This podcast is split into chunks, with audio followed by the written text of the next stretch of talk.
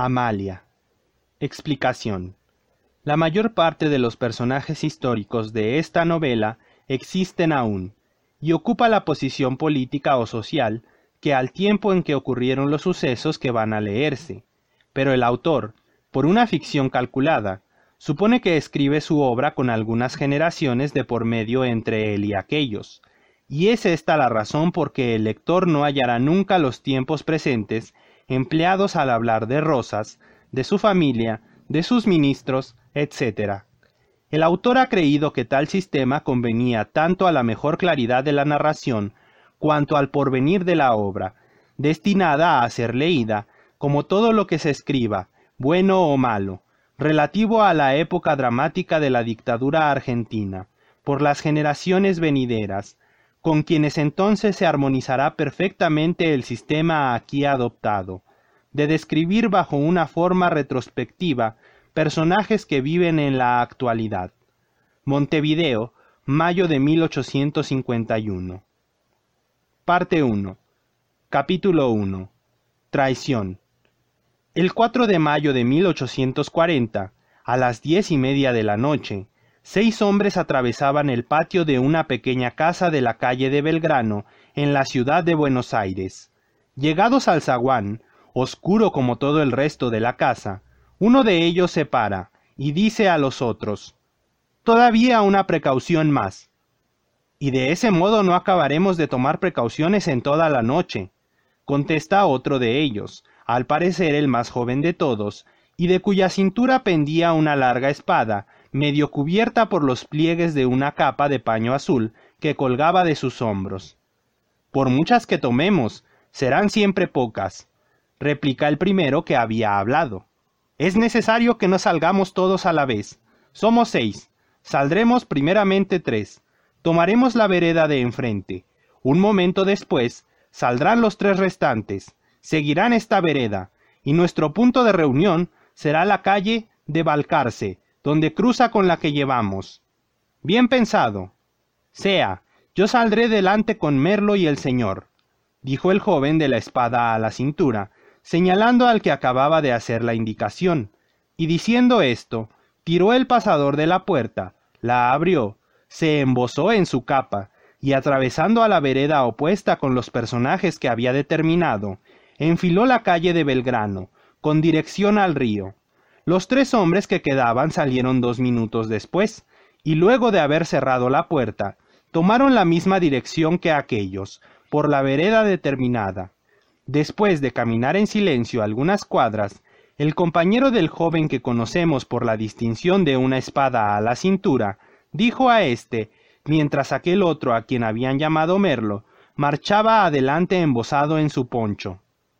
Es triste cosa, amigo mío, esta es la última vez quizá que caminamos sobre las calles de nuestro país. Emigramos de él para incorporarnos a un ejército que habrá de batirse mucho, y Dios sabe qué será de nosotros en la guerra. Demasiado conozco esa verdad, pero es necesario dar el paso que damos. Sin embargo, continuó el joven después de algunos segundos de silencio, hay alguien en este mundo de Dios que cree lo contrario que nosotros. ¿Cómo lo contrario? Es decir, que piensa que nuestro deber de argentinos es el de permanecer en Buenos Aires, a pesar de Rosas, a pesar de Rosas, y no ir al ejército. Eso es. Bah, pero es un cobarde o un mazorquero. Ni lo uno ni lo otro. Al contrario, su valor raya en temeridad, y su corazón es el más puro y noble de nuestra generación. ¿Qué quiere que hagamos, pues? Quiere contestó el joven de la espada, que todos permanezcamos en Buenos Aires, porque el enemigo a quien hay que combatir está en Buenos Aires, y no en los ejércitos, y hace una hermosísima cuenta para probar que menos número de hombres moriremos en las calles el día de una revolución que en los campos de batalla en cuatro o seis meses, sin la menor probabilidad de triunfo. Pero dejemos esto, porque en Buenos Aires el aire oye, la luz ve, y las piedras o el polvo repiten luego nuestras palabras a los verdugos de nuestra libertad. El joven levantó al cielo unos grandes y rasgados ojos negros, cuya expresión melancólica se convenía perfectamente con la palidez de su semblante, iluminado con la hermosa luz de los veinte y seis años de la vida. A medida que la conversación se había animado sobre aquel tema, y que se aproximaban a las barrancas del río, Merlo acortaba el paso, o parábase un momento para embosarse en el poncho que lo cubría. Llegados a la calle de Balcarce, aquí debemos esperar a los demás, dijo Merlo. ¿Está usted seguro del paraje de la costa en que habremos de encontrar la ballenera? preguntóle el joven. Muy seguro, contestó Merlo. Yo me he convenido a ponerlos a ustedes en ella, y sabré cumplir mi palabra, como han cumplido ustedes la suya, dándome el dinero convenido, no para mí, porque yo soy tan buen patriota como cualquiera otro, sino para pagar los hombres que los han de conducir a la otra banda, y ya verán ustedes qué hombres son. Clavados estaban los ojos penetrantes del joven en los de Merlo, cuando llegaron los tres hombres que faltaban a la comitiva. Ahora es preciso no separarnos más, dijo uno de ellos. Siga usted adelante, Merlo, y condúzcanos. Merlo obedeció, en efecto, y siguiendo la calle de Venezuela, dobló por la callejuela de San Lorenzo y bajó al río, al río, cuyas olas se escurrían tranquilamente sobre el manto de esmeralda que cubre de ese lado las orillas de Buenos Aires. La noche estaba apacible, alumbrada por el tenue rayo de las estrellas, y una brisa fresca del sur empezaba a dar anuncio de los próximos fríos del invierno.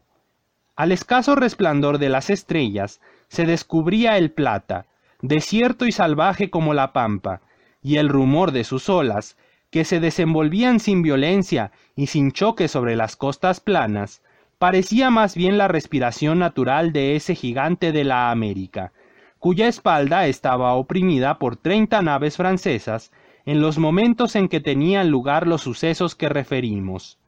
Los que alguna vez hayan tenido la fantasía de pasearse en una noche oscura a las orillas del río de la Plata, en lo que se llama el Bajo en Buenos Aires, habrán podido conocer todo lo que ese paraje tiene de triste, de melancólico y de imponente al mismo tiempo.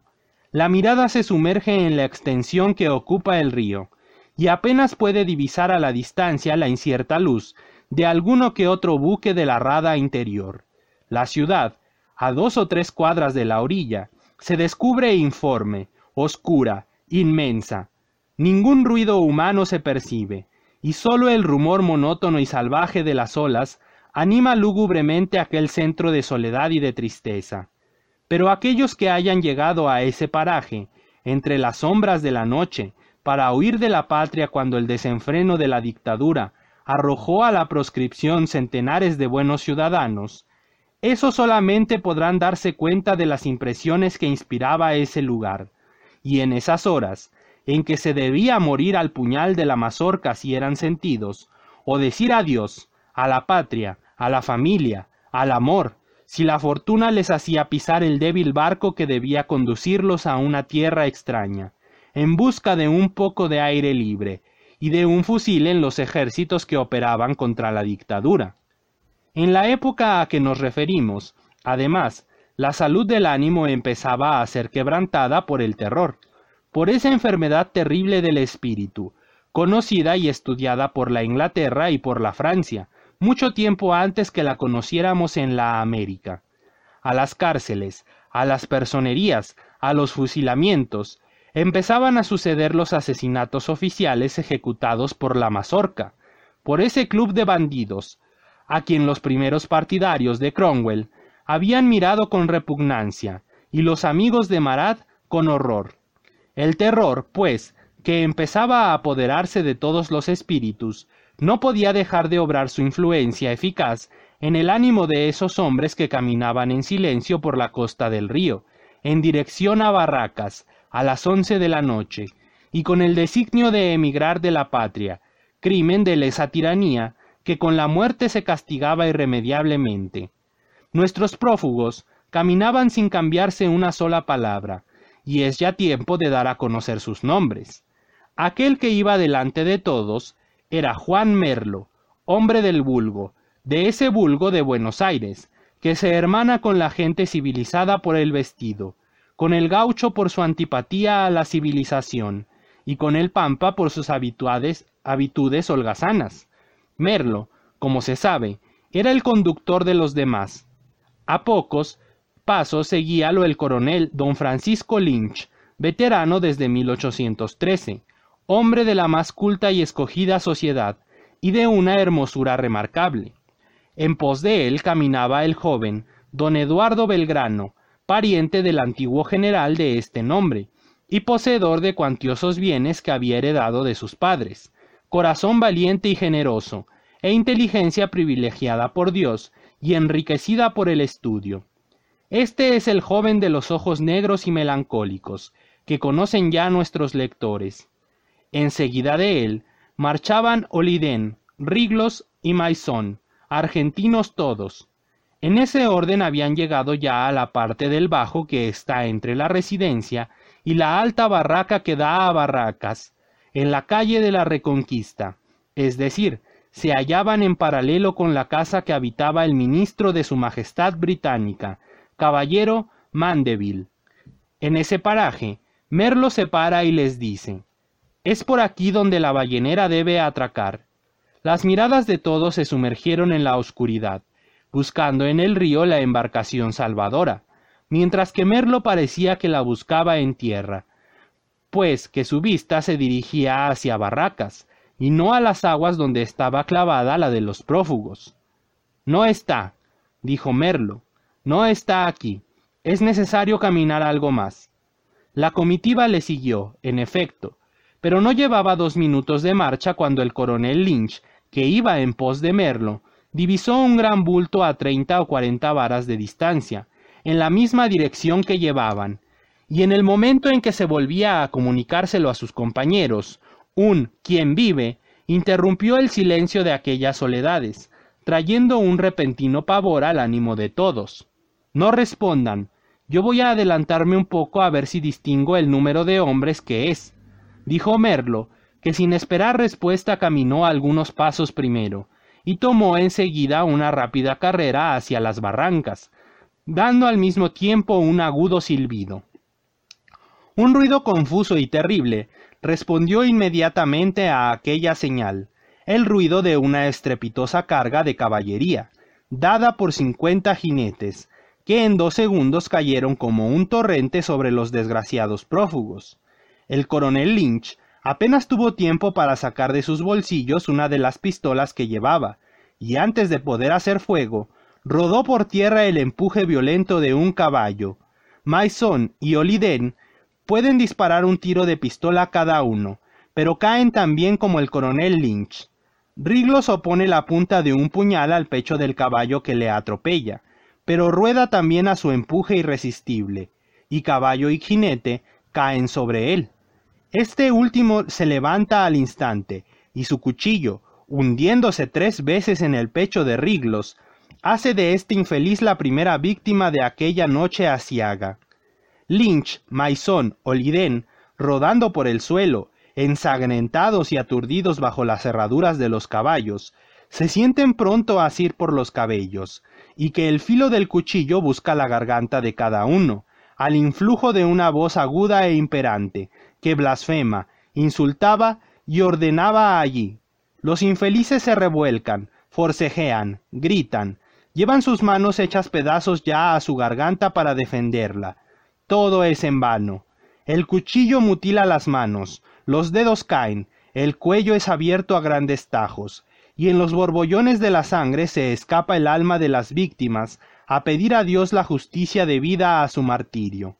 Y entre tanto que los asesinos se desmontonan y se apiñan en derredor de los cadáveres para robarles alhajas y dinero, entre tanto que nadie se ve ni se entiende en la oscuridad y confusión de esta escena espantosa, a cien pasos de ella se encuentra un, un pequeño grupo de hombres que, cual un solo cuerpo expansivamente elástico, tomaba, en cada segundo de tiempo, formas, extensión y proporciones diferentes. Era Eduardo que se batía con cuatro de los asesinos. En el momento en que cargaron sobre los prófugos, en aquel mismo en que cayó el coronel Lynch, Eduardo, que marchaba tras él, atraviesa casi de un salto un espacio de quince pies en dirección a las barrancas. Esto solo le basta para ponerse en línea con el flanco de la caballería y evitar su empuje, plan que su rápida imaginación concibió y ejecutó en un segundo, tiempo que le había bastado también para desenvainar su espada, arrancarse la capa que llevaba prendida al cuello y recogerla sobre su brazo izquierdo.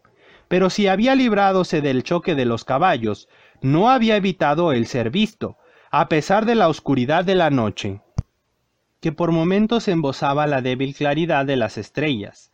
El muslo de un jinete rosa por su hombro izquierdo, y ese hombre y otro más hacen girar sus caballos con la prontitud del pensamiento, y embisten, sable en mano, sobre Eduardo.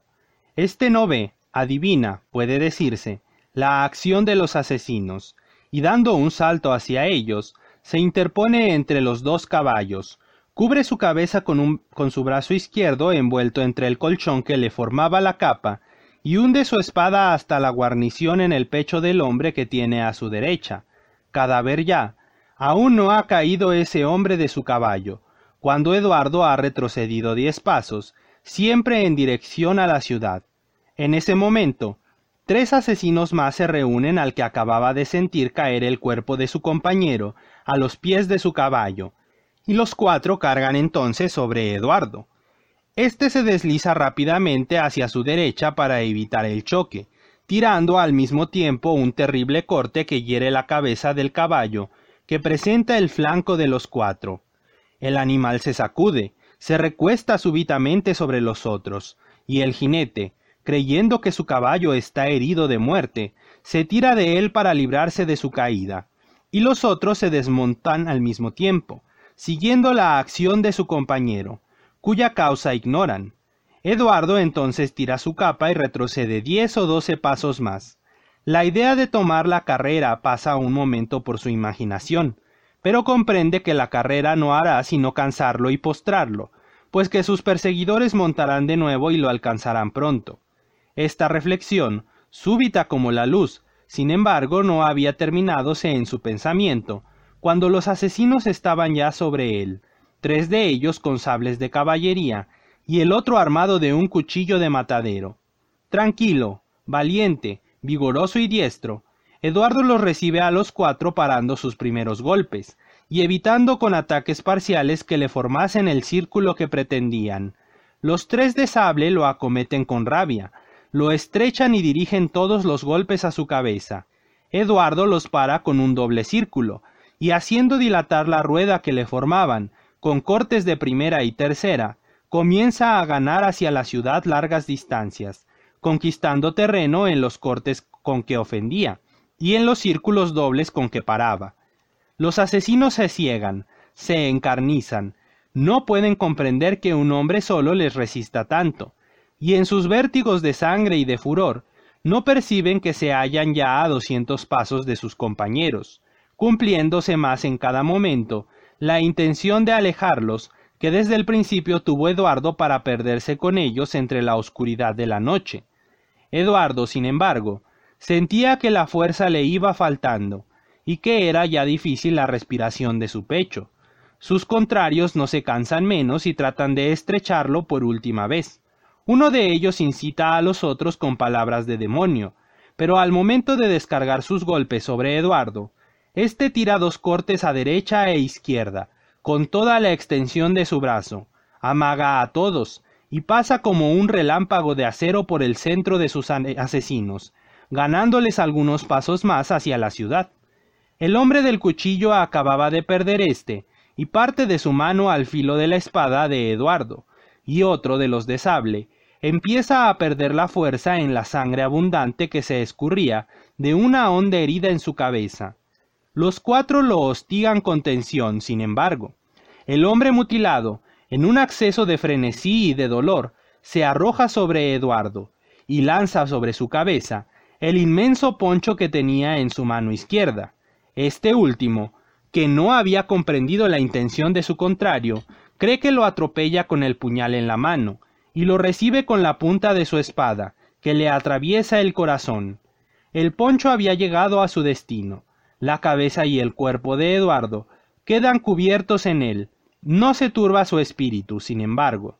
da un salto atrás, su mano izquierda, libre de su capa que había arrojado desde el principio del combate, coge el poncho y empieza a desenvolverlo de la cabeza, mientras su diestra describe círculos con su espada en todas direcciones. Pero en el momento en que su vista quedaba libre de aquella nube repentina y densa que la cubrió, la punta de un sable penetra a lo largo de su costado izquierdo, y el filo de otro le abre una honda herida sobre el hombro derecho. Bárbaros, dice Eduardo, no conseguiréis llevarle mi cabeza a vuestro amo sin haber antes hecho pedazos mi cuerpo. Y recogiendo todas las pocas fuerzas que le quedaban, para entercia una estocada que le para entercia una estocada que le tira su contrario más próximo, y desenganchando, se va a fondo, en cuarta, con toda la extensión de su cuerpo, Dos hombres caen a la vez al suelo, el contrario de Eduardo, atravesado el pecho, y Eduardo, que no ha tenido fuerzas para volver a su primera posición, y que cae sin perder, empero, su conocimiento ni su valor. Los dos asesinos que peleaban aún se precipitan sobre él. Aún estoy vivo, grita Eduardo con una voz nerviosa y sonora. La primera voz fuerte que había resonado en ese lugar, lugar e interrumpido el silencio de esa terrible escena, y los ecos de esa voz se repitieron en mucha extensión de aquel lugar solitario. Eduardo se incorpora un poco, fija el codo de su brazo derecho sobre el vientre del cadáver que tenía a su lado, y tomando la espada con la mano izquierda, quiere todavía sostener su desigual combate. Aún en ese estado, los asesinos se le aproximan con recelo, el uno de ellos se acerca por los pies de Eduardo y descarga un sablazo sobre su muslo izquierdo, que el infeliz no tuvo tiempo, ni posición, ni fuerza para parar. La impresión del golpe le inspira un último esfuerzo para incorporarse, pero a ese tiempo la mano del otro asesino lo toma de los cabellos, da con su cabeza en tierra e hinca sobre su pecho una rodilla. Ya estás, unitario, ya estás agarrado, le dice, y volviéndose al otro que se había abrazado a los pies de Eduardo, le pide su cuchillo para degollarlo. Aquel se lo pasa al momento. Eduardo hace esfuerzos todavía por desasirse de las manos que le oprimen, pero esos esfuerzos no sirven sino para hacerle perder por sus heridas la poca sangre que le quedaba en sus venas. Un relámpago de risa feroz, infernal, ilumina la fisonomía del bandido cuando empuña el cuchillo que le da su compañero. Sus ojos se dilatan, sus narices se expanden, su boca se entreabre, y tirando con su mano izquierda los cabellos de Eduardo, casi exánime, y colocando bien perpendicular su frente con el cielo, lleva el cuchillo a la garganta del joven. Pero en el momento que su mano iba a hacer correr el cuchillo sobre el cuello, un golpe se escucha, y el asesino cae de boca sobre el cuerpo del que iba a ser su víctima.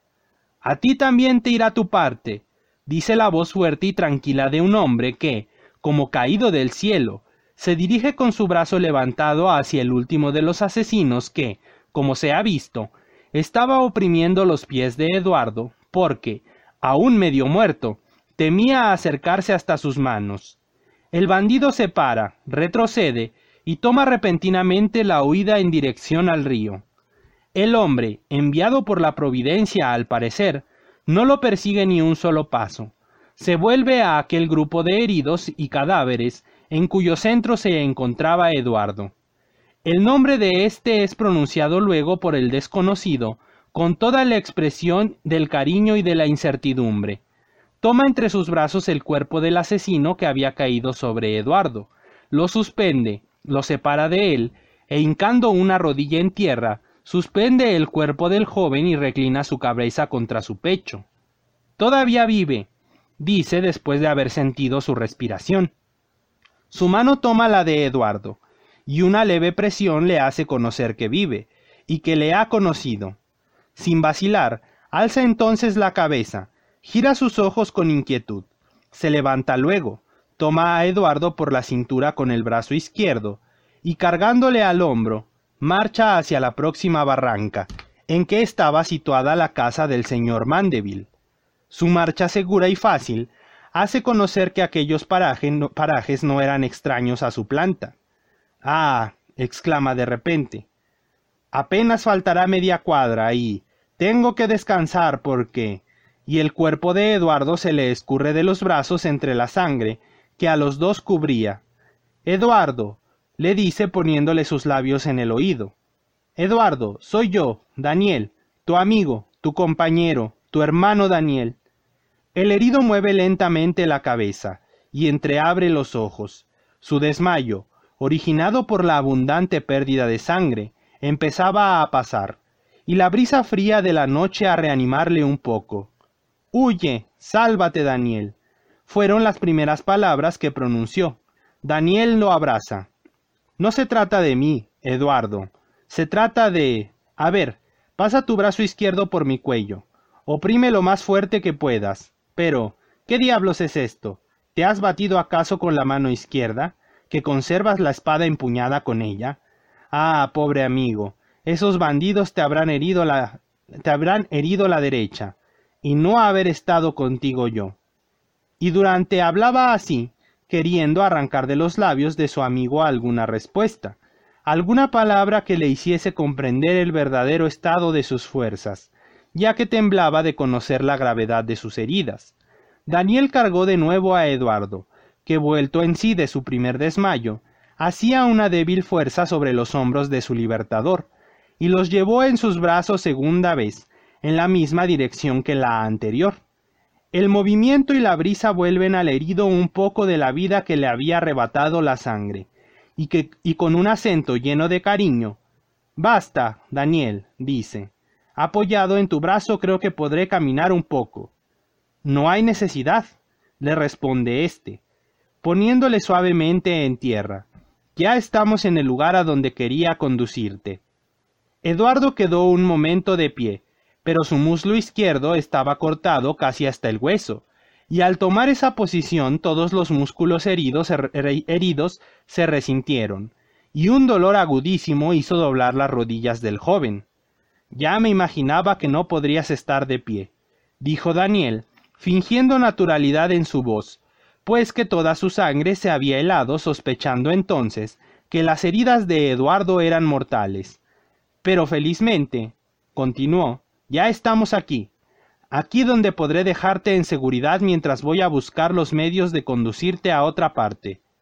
Y diciendo esto había vuelto a cargar a su amigo, descendiendo con él, a fuerza de gran trabajo, a lo hondo de una zanja de cuatro o cinco pies de profundidad, que dos días antes habían empezado a abrir a distancia de veinte pies del muro lateral de una casa sobre la barranca que acababa de subir Daniel, con su pesada pero querida carga, casa que no era otra que la del ministro de su Majestad Británica, caballero Mandeville.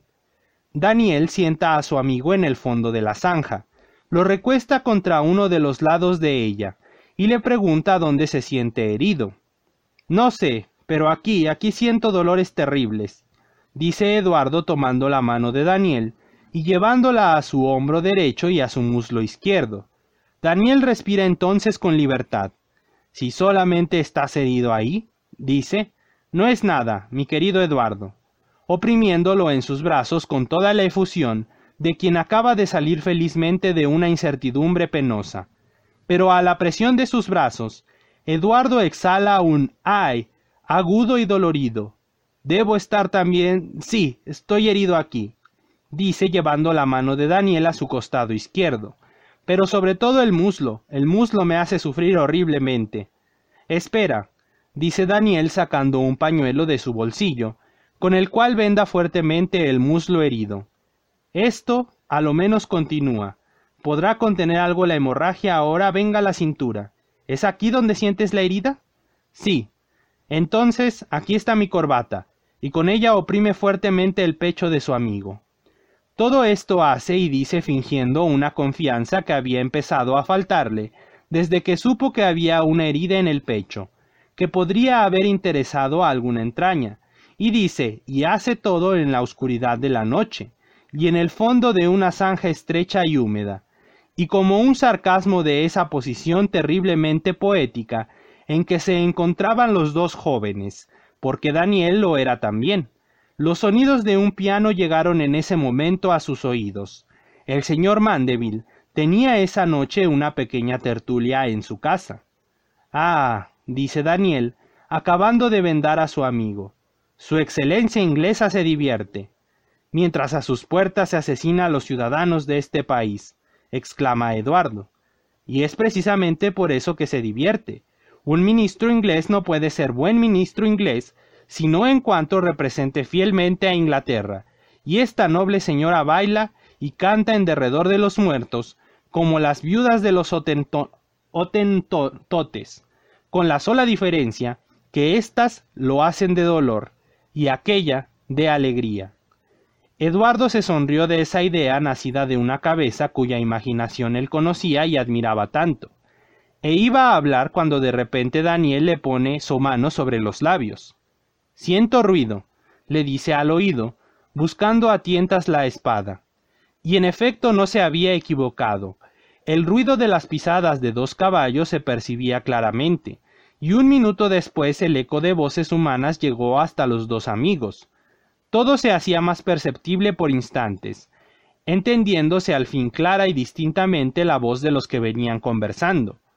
Oye, dice uno de ellos a diez o doce pasos de la zanja, Saquemos fuego y a la luz de un cigarro podremos contar, porque yo no quiero ir hasta la boca, sino volverme a casa. Bajemos entonces, responde aquel a quien se había dirigido, y dos hombres se desmontan de sus caballos, sonando la vaina de latón de sus sables al pisar en tierra. Cada uno de ellos tomó la rienda de su caballo, y caminando hacia la zanja, vinieron a sentarse a cuatro pasos de Daniel y Eduardo. Uno de los dos recién llegados sacó sus avíos de fumar, encendió la yesca, luego un grueso cigarro de papel, y dijo al otro A ver, dame los papeles uno por uno. El otro se quitó el sombrero, sacó de él un rollo de billetes de banco, y dio uno de ellos a su compañero, quien, tomándolo con la mano izquierda, lo aproximó a la brasa del cigarro que tenía en la boca, y aspirando con fuerza iluminó todo el billete con los reflejos de la brasa activada por la aspiración. Cien, dice aquel que había entregado el billete, y cuya cara se había juntado con la del otro para ver junto con él el número. Cien, dice el del cigarro, arrojando por la boca una gruesa nube de humo. Y la misma operación que con el primer billete se hace con treinta de igual valor, y después de repartirse mil quinientos pesos cada uno de los hombres, mitad de los tres mil que sumaban los treinta billetes de cien pesos, dice aquel que alumbraba los papeles. Yo creía que serían más. Si hubiésemos degollado al otro nos hubiese tocado la bolsa de onzas. ¿Y a dónde se iban esos unitarios? Al ejército de la Valle, ¿no es verdad? Pues, ¿y a dónde se habían de ir? Lo que yo siento es que no se quieran ir todos para que tuviéramos de estas todas las noches.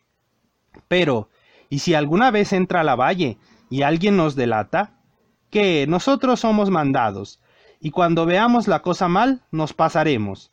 Entre tanto, yo me he de hacer matar por el restaurador, y por eso soy de la gente de confianza del comandante. Fíate mucho, que nos eche de menos luego, y verás tú y yo lo que nos pasa. Oh, ¿Y él no nos mandó por este lado? Y a Morales por el retiro, y a Diego con cuatro más por las calles a buscar al que se escapó. Entonces le decimos mañana que hemos pasado la noche buscándolo, y no nos dirá nada. Pero, qué susto llevaba Camilo cuando fue a avisarle al comandante.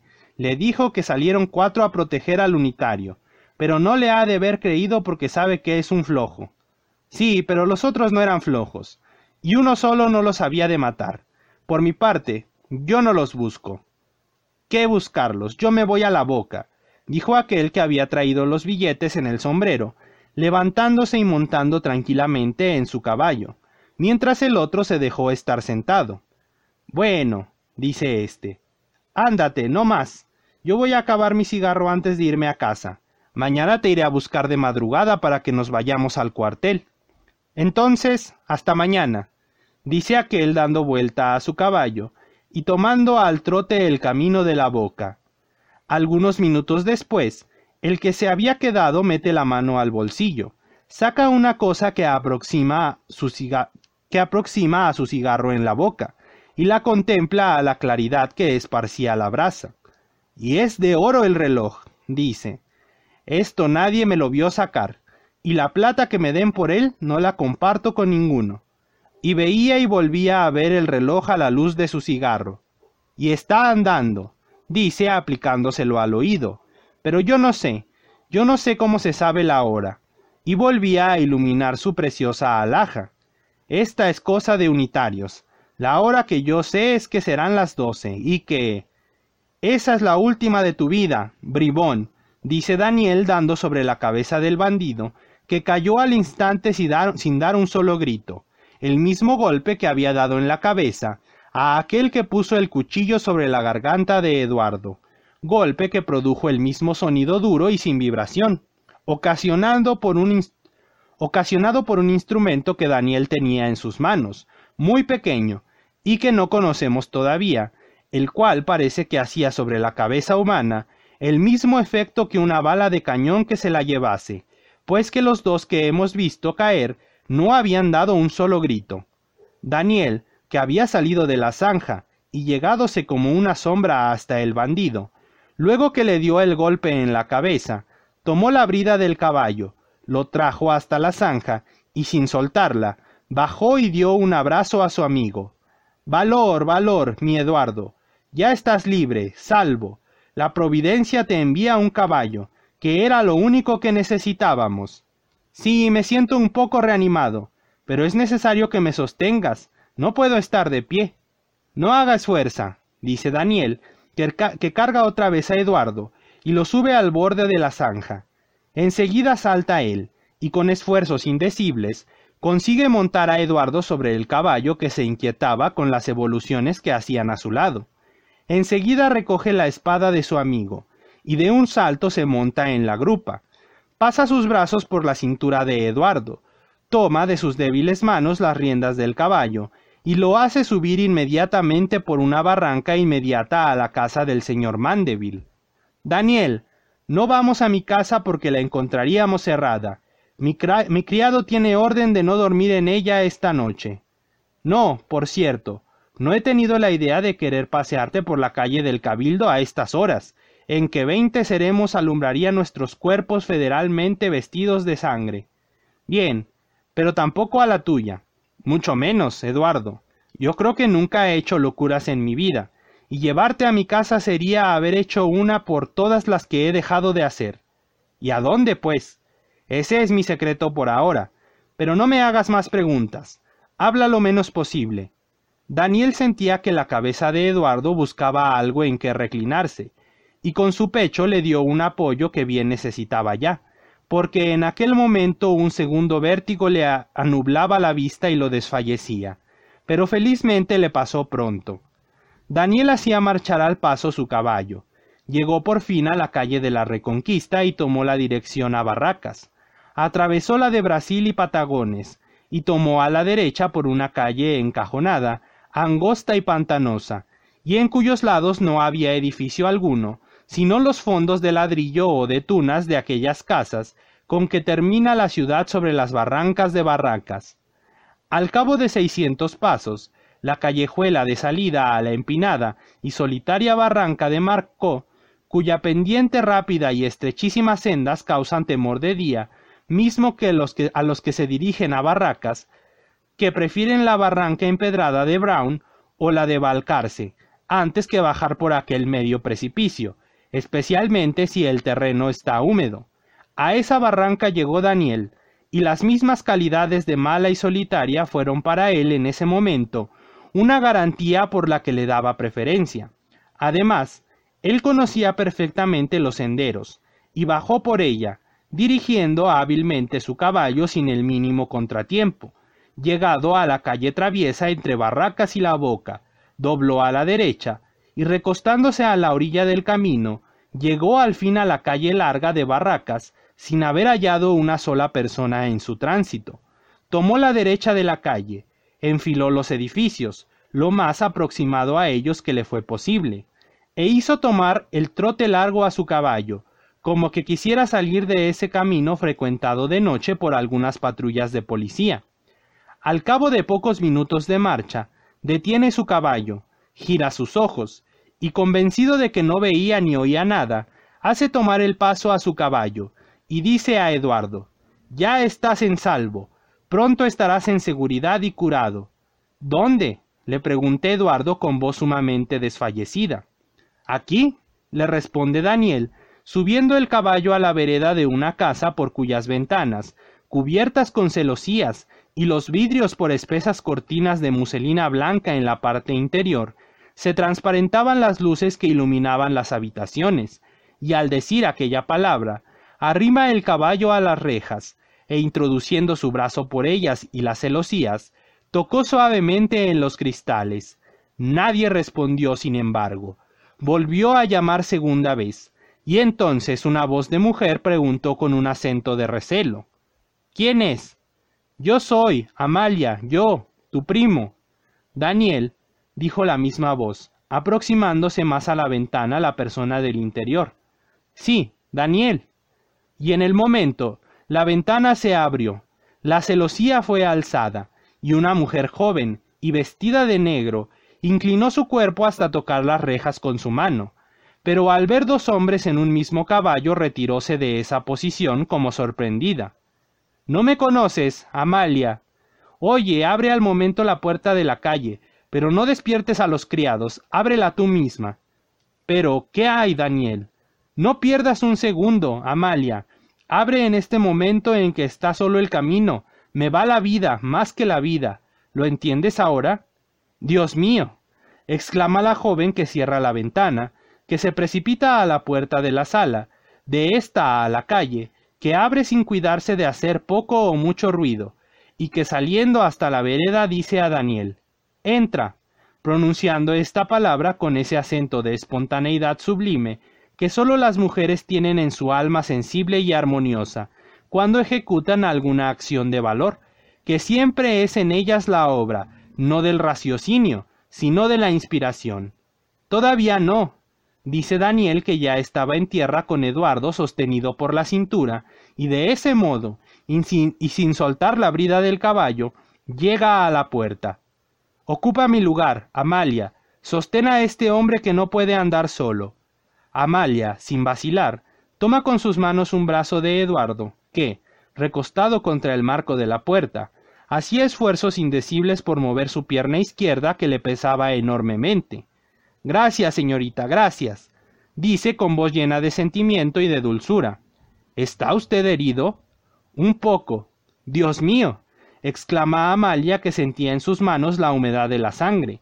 Y mientras se cambiaban estas palabras, Daniel había conducido el caballo al medio del camino, y poniéndolo en dirección al puente, con la rienda al cuello, diole un fuerte cintarazo en la anca con la espada de Eduardo, que no había abandonado un momento.